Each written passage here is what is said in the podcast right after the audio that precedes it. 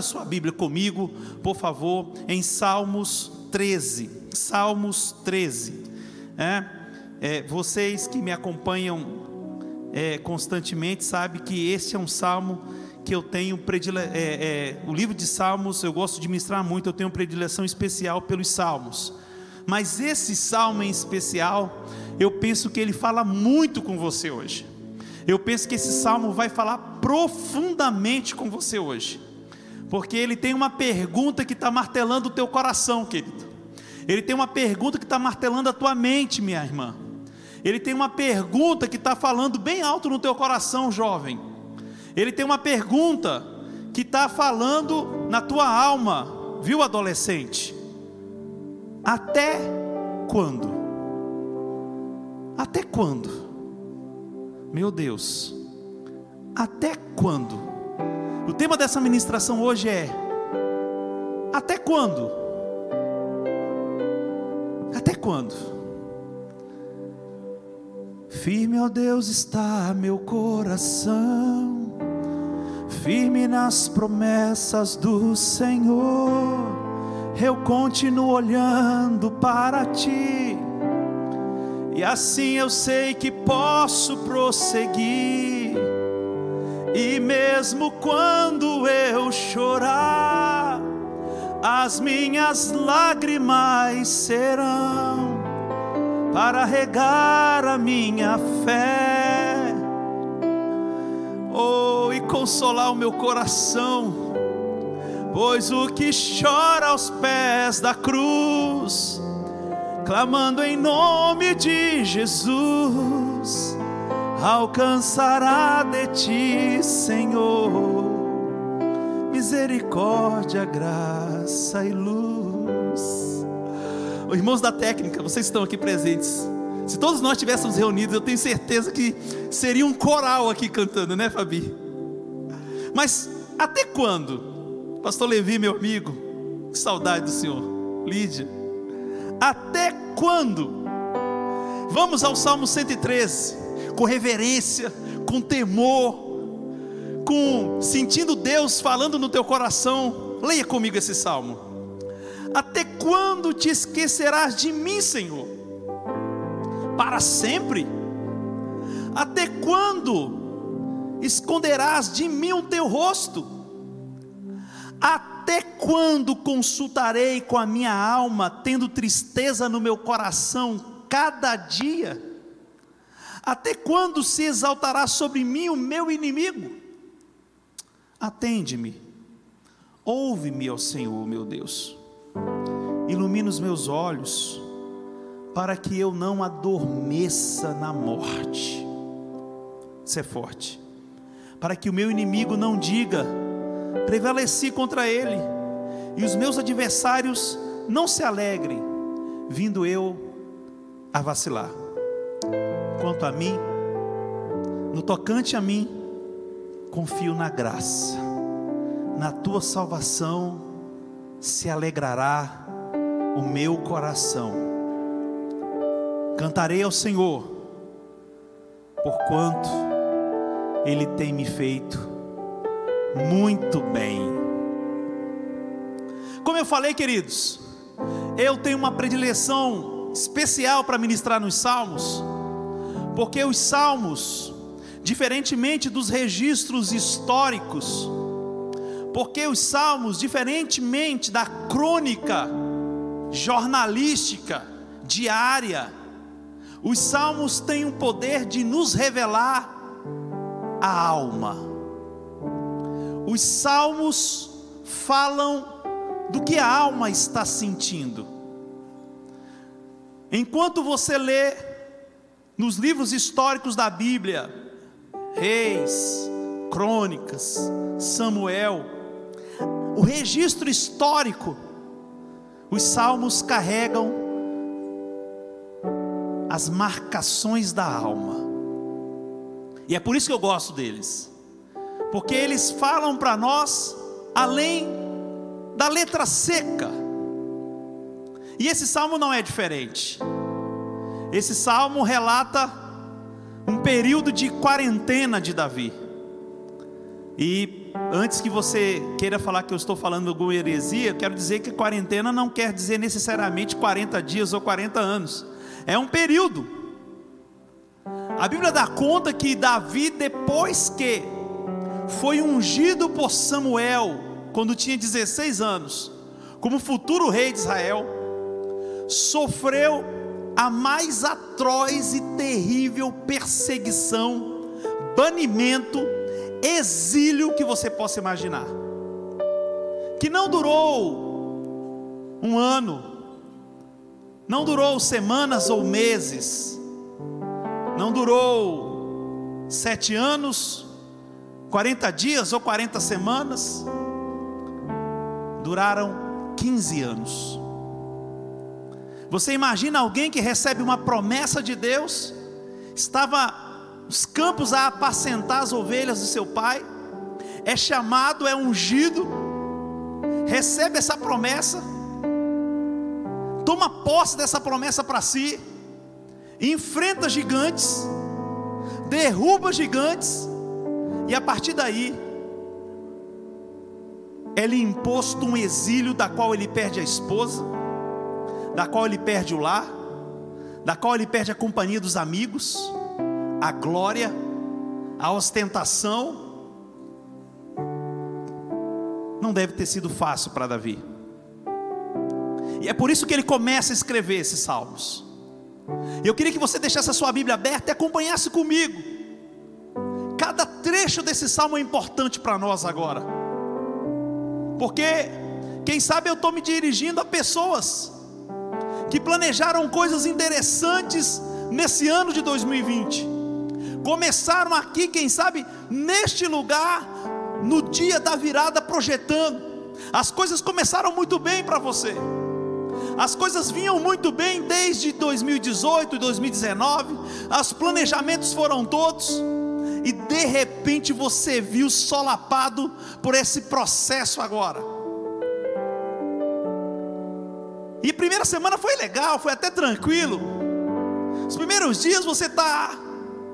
O problema é que o tempo está passando. O problema é que a situação está se alongando. O problema é que os especialistas já falam que o mundo não vai ser mais o mesmo e não será mesmo. E você começa agora a fazer questionamentos para você.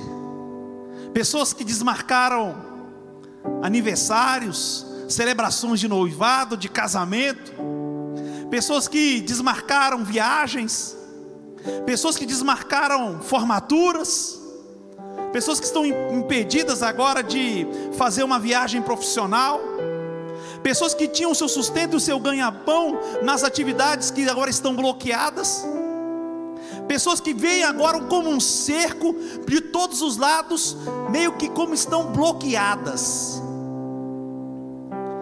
Aí você olha para um lado, aí você olha para um outro. Você já fez o seu, você já entrou na campanha de oração? Você aderiu às 300 horas de oração? Você está agora na oração inteligente? Algumas coisas começam a faltar, os recursos já não estão mais entrando,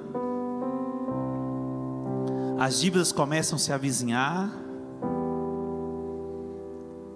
a desesperança começa a bater mais forte o coração. Aí você vai fazer uma oração a Deus, e eu penso que você vai fazer essa oração: Senhor, até quando? Até quando, Senhor, a gente vai viver nessa indefinição? Eu penso que essa é a oração de Davi. Até quando eu vou ficar fugindo de Saul? Até quando eu vou ficar me escondendo? Até quando eu não vou ter uma casa? Até quando eu vou ser privado da minha esposa?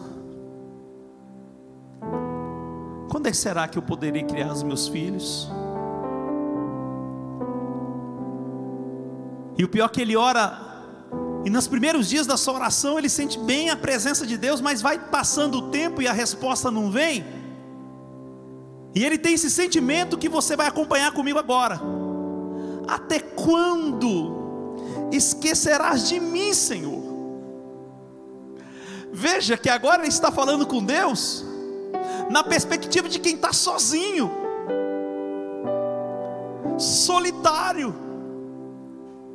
Talvez essa seja a sua oração nesses dias de pandemia. O céu está fechado, você não tem respostas, você não consegue traçar perspectivas, e a pior coisa poderia lhe acontecer está acontecendo, você está perdendo o controle. É, você que tinha tudo muito organizadinho, tudo muito certinho, você está vendo o controle sair das suas mãos, e você fala com Deus e não tem resposta. E aí você pronuncia uma frase como essa de Davi: Até quando se esquecerás de mim, Senhor? Agora entenda que a desolação no coração dele é tão forte que a segunda pergunta ela é mais impactante. Para sempre? Ele não vê perspectiva quanto ao futuro.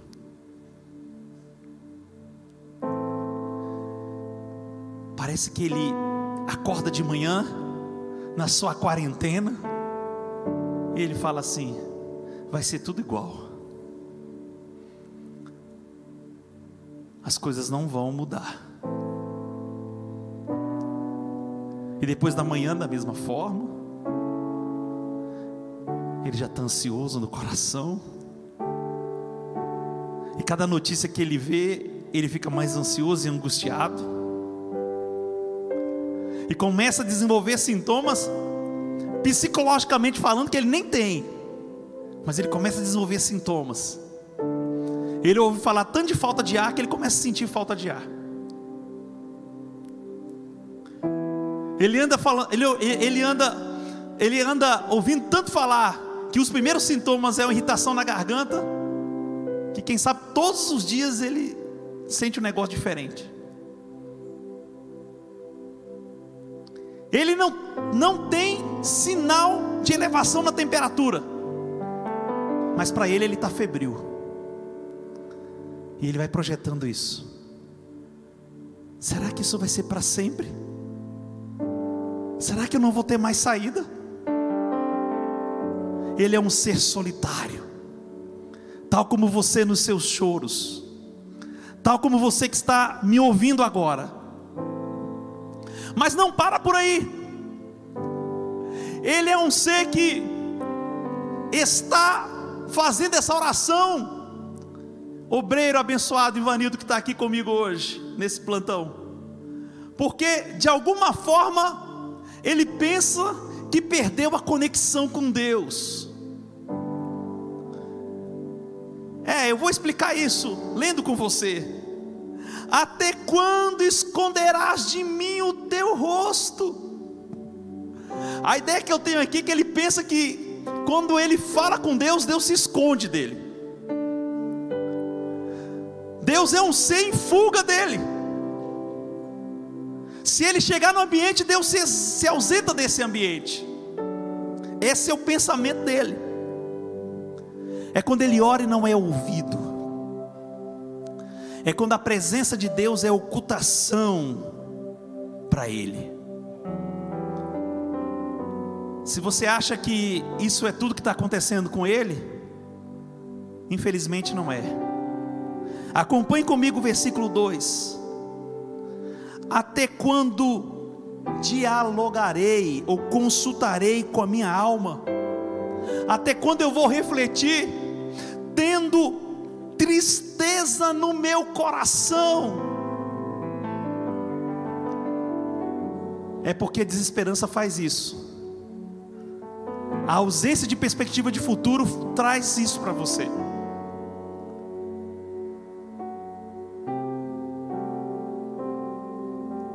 A sensação que você não vai conseguir colocar comida dentro da sua casa faz isso ter a sensação que vai começar a faltar vestuário, faz isso. Tem a sensação que você não vai dar conta de pagar as suas contas, faz isso. A tristeza vai inundando a mente, inundando o coração. Agora eu quero que você preste atenção no final desta pergunta. Até quando consultarei com a minha alma, tendo tristeza no meu coração? Cada dia. Veja que não é uma tristeza, meu querido intérprete de Libras, pastor Rangel, não é uma tristeza que começa na segunda-feira às oito da manhã e termina às dez da manhã de segunda, e só vai se manifestar no sábado. Não. Não é uma tristeza que começa na terça-feira à tarde, mas na quinta-feira de manhã foi embora. Não. Todo dia ele está acossado por essa tristeza. É como uma pessoa que está presa debaixo de uma goteira em que as gotas vão pingando ininterruptamente, cotidianamente sobre a sua cabeça.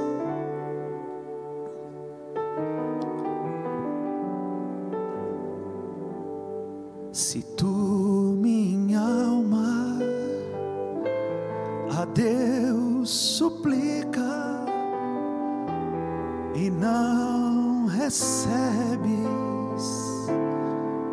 confiando fica em tuas promessas que são muito ricas e infalíveis para te valer.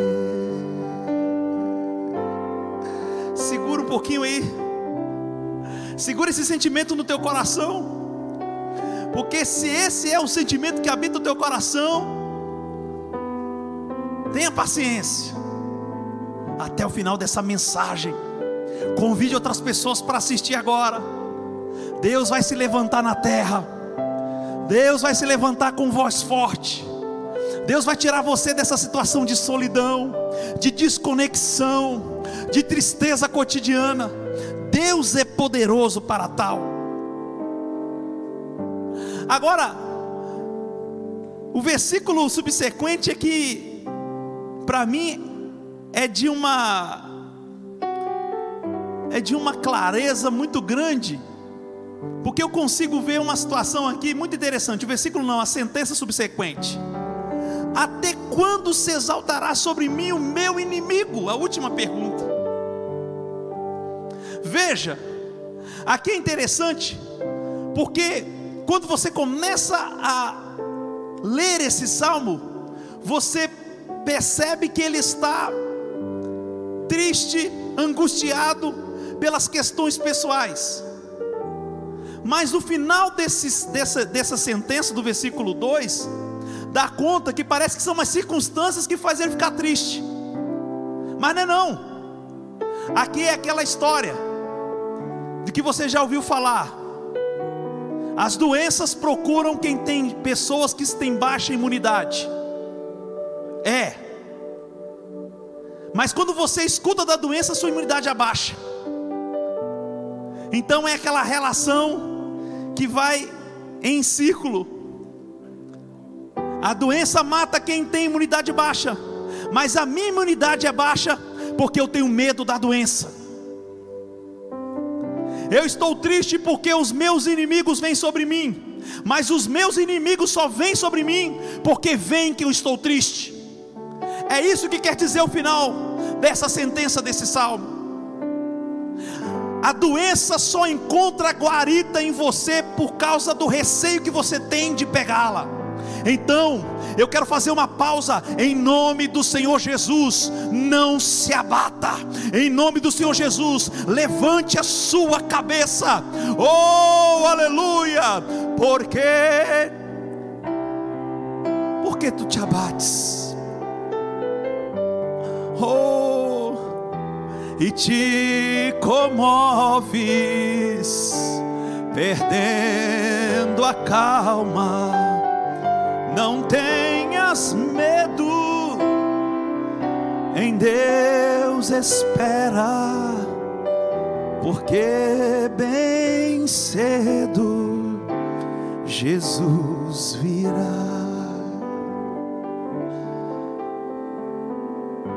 Consegue entender? O final desse versículo 2 é extremamente esclarecedor. Os inimigos vêm sobre ele porque ele está triste. E ele fala que ele está triste porque os inimigos vêm. Então, em nome do Senhor Jesus, a chave é: pare de se entregar à tristeza, pare de se entregar a essa angústia, pare de se entregar a esse espírito de solidão, pare de se entregar a essa desconexão. Agora olhe para mim, quatro vezes, até quando?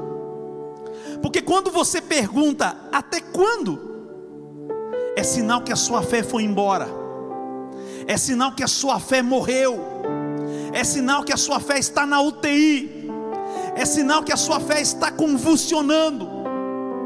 E o grande problema dessa geração, queridos, e você que me escuta, é que essa, essa geração tem fé para ter coisas, essa geração tem fé para obter coisas, para conseguir coisas. Essa geração tem fé para ter carro, essa geração tem fé para ter casa, essa geração tem fé para fechar negócios, essa geração desaprendeu ter fé para viver. É. E aí, quando você se vê tolhido das coisas que você não pode ter, você entra em crise. Quando você se vê agora longe daquilo que você poderia obter, você entra em parafuso, porque você não está exercendo a sua fé para ser alguma coisa, em nome do Senhor Jesus. Você precisa agora ter a fé de Abacuque. Abacuque diz o seguinte: ainda que a figueira não floresça, ainda que não haja fruto na vide, ainda que vá, não tenha pastagem nos corrais, eu tenho fé, não é para ter coisas, todavia eu me alegrarei no Deus da minha salvação. Isso é fé para viver saia dos corredores da fé, do sal grosso, das fogueiras santas, para você ter alguma coisa e vem para um lugar onde você possa exercer a sua fé para viver. Porque se isso tudo acabar, você não morre. Se isso tudo acabar, você não perece. Deus te sustenta com seu braço forte. Firme, ó Deus, está meu coração, firme nas promessas do Senhor. Eu continuo olhando para ti, e assim eu sei que posso prosseguir. E mesmo quando eu chorar, as minhas lágrimas serão para regar a minha fé. Olha Deus consolando o teu coração. Olha Deus levantando a tua fé para viver. A fé como certeza das coisas que se esperam e como a firme convicção das coisas que você não está vendo. Em nome do Senhor Jesus, vai passar.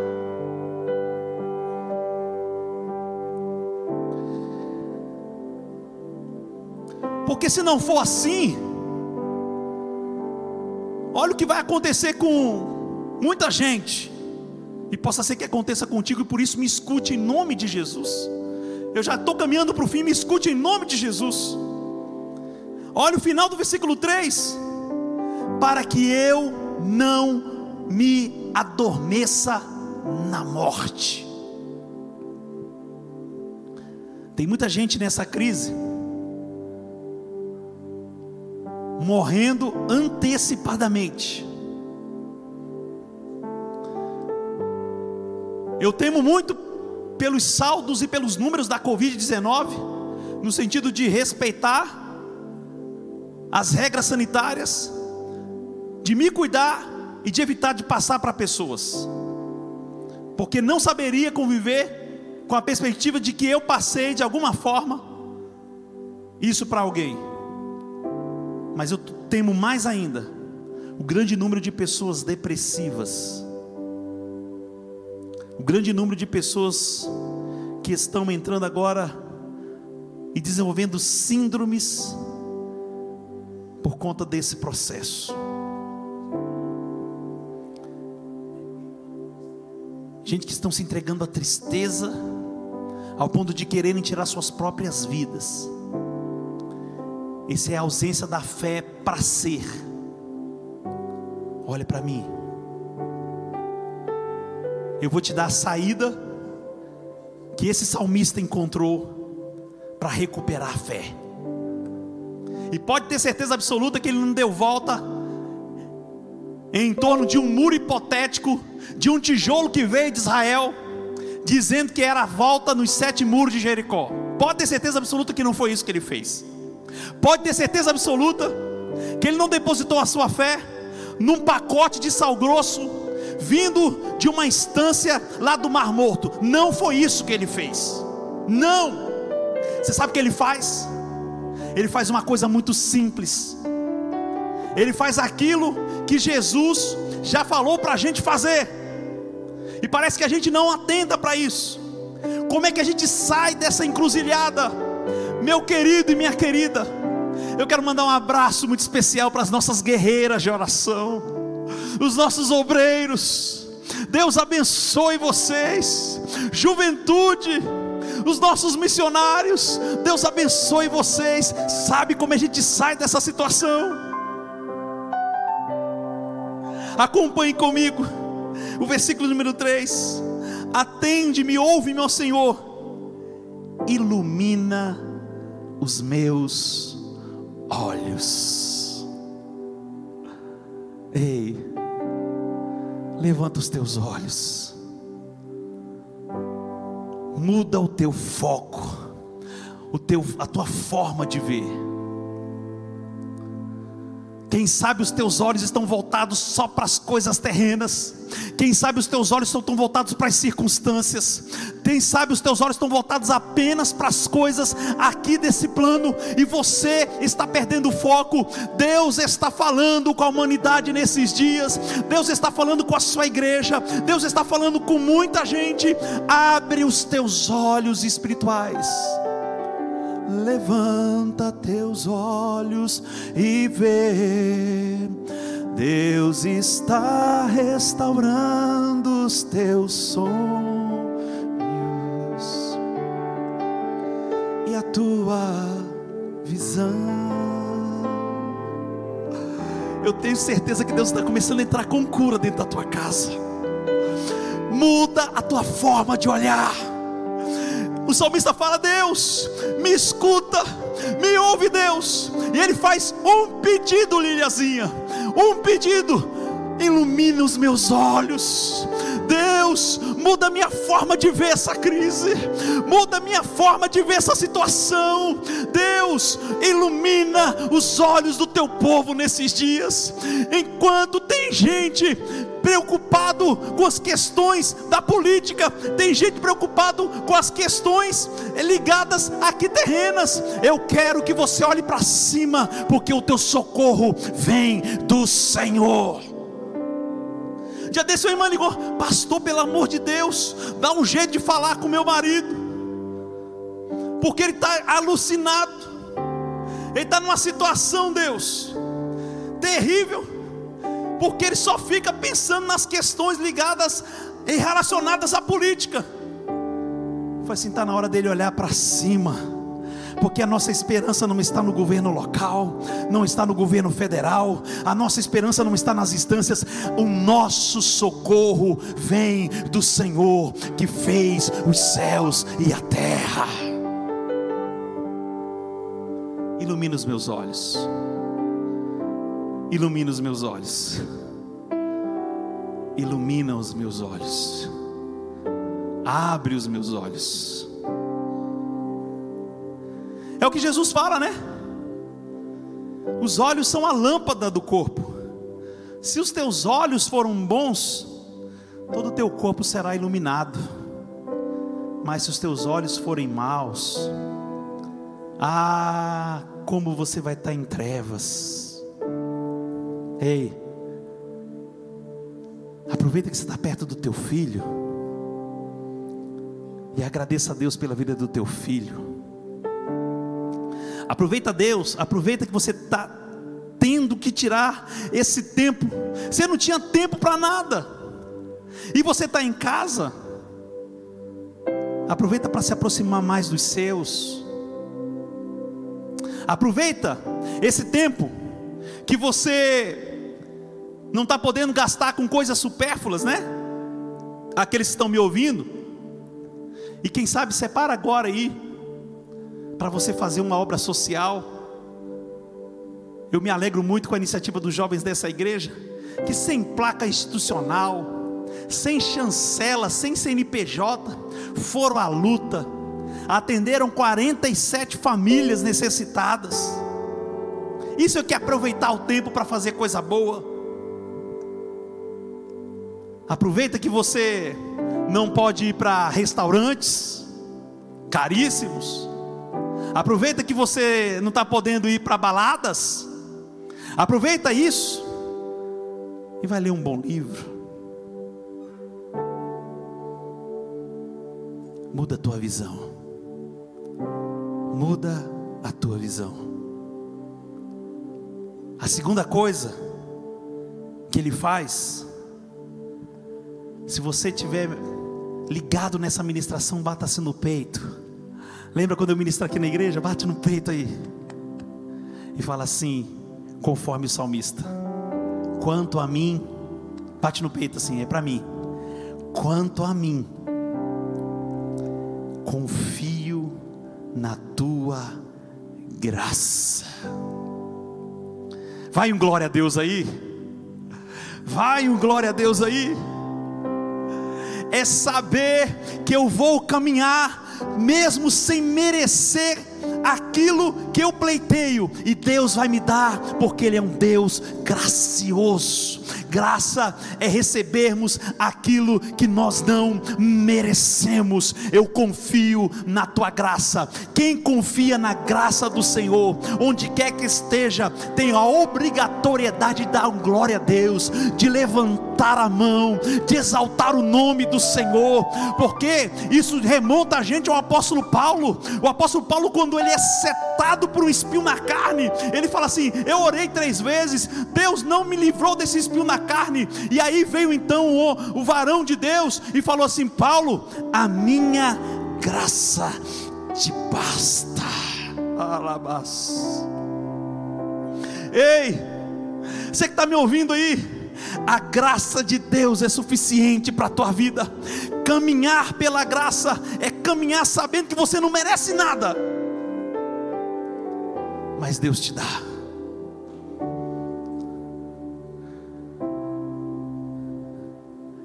E aí ele fala: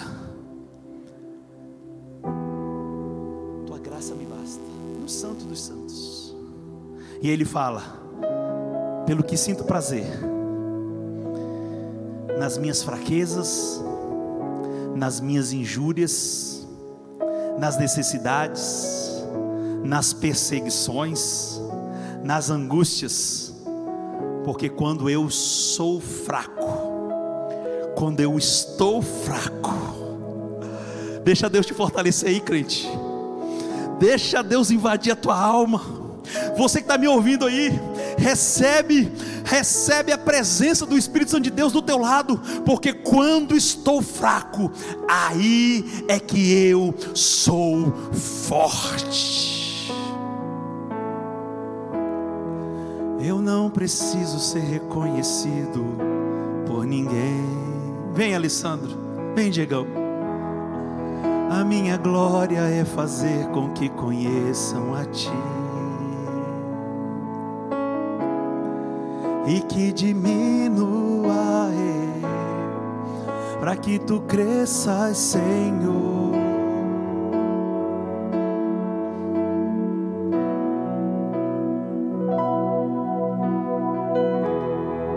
e como serafins que cobrem o rosto ante a ti.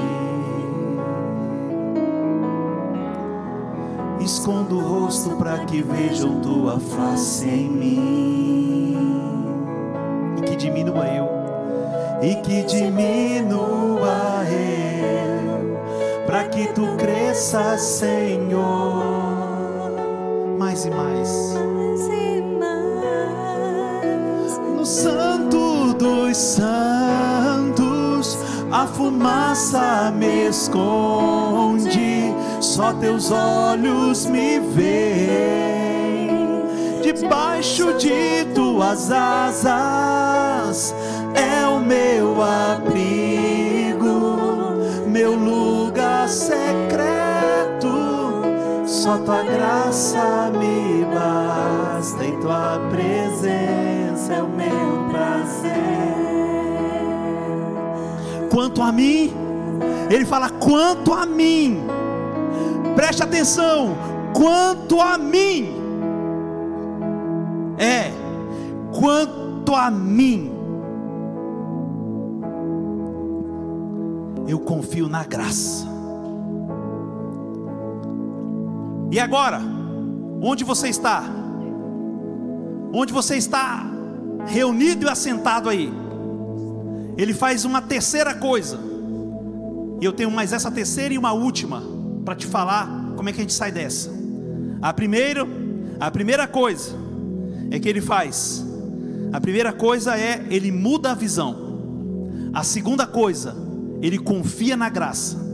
A terceira coisa, final do versículo 5. Quanto a mim, eu confio na tua graça. E agora, sabe o que ele faz, Pastor Flávio? Ele dá uma ordem para o coração dele. Agora, dê uma ordem ao seu coração. E eu gosto disso, Lídia. Os salmos estão impregnados de palavras de ordem no coração. Quer ver uma? O Salmo 42 que eu cantei aqui, posso até cantar novamente, o Salmo 42, ele fala assim: Por que estás abatido, minha alma? Porque você está desesperada dentro de você? Espera em Deus. Ele dá uma ordem para a alma dele. É hora de você levantar agora. É hora de você levantar sua cabeça. Sai desse lugar de tristeza, sai desse lugar de amargura, sai desse lugar de depressão. Dá uma ordem para tua alma. Você não confia na graça?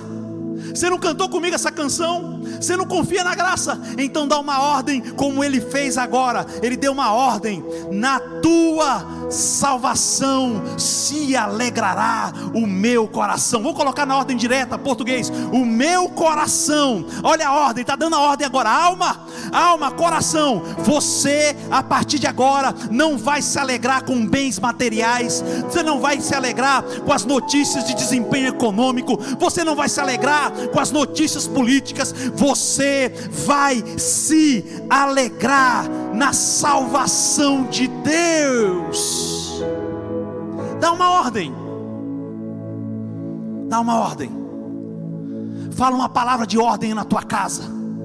Em nome do Senhor Jesus, seja cheio do Espírito Santo. Fala assim: miséria, você não tem lugar na minha casa. Depressão, você não tem lugar na minha casa. Fala aí, dá uma ordem do teu quarto, dá uma ordem aos teus filhos, dá uma palavra de ordem.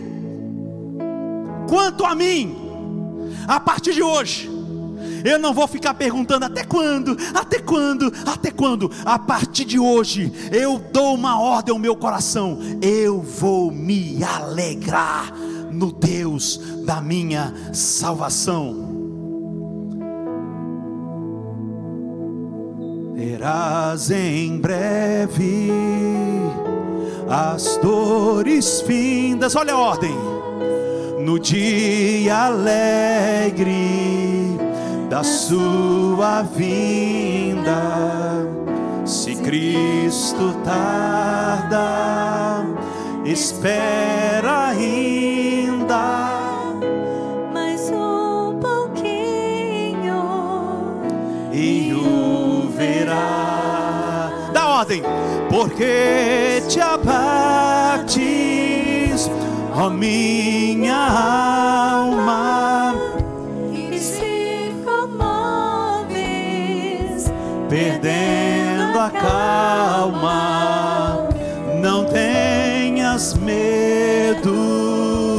em Deus espera, porque bem cedo Jesus virá. Só quem está sentindo a presença de Deus reage de uma forma aí. E para finalizar, eu tenho, que ter- eu tenho que acabar, eu já sei. Para finalizar, faz isso que ele faz no versículo 6. Não sei se você conseguiu compreender, então vou fazer um resumo rápido aqui. Ele começa perguntando até quando, até quando, até quando? Projetando as suas frustrações pessoais, projetando a conjectura, até quando, até quando? E isso é sinal de falta de fé. Não a fé para ter, mas a fé para ser. Eu estou resumindo. E eu estou te falando como é que você sai dessa encruzilhada. Como é que você deixa de ter uma visão, de ter uma fé para ter coisas, para ter uma fé para ser alguma coisa. E a primeira coisa é muda a tua visão. A segunda coisa é confia na graça. A terceira coisa, dá uma ordem para tua alma. E para fechar, a quarta e última coisa. Cantarei ao Senhor.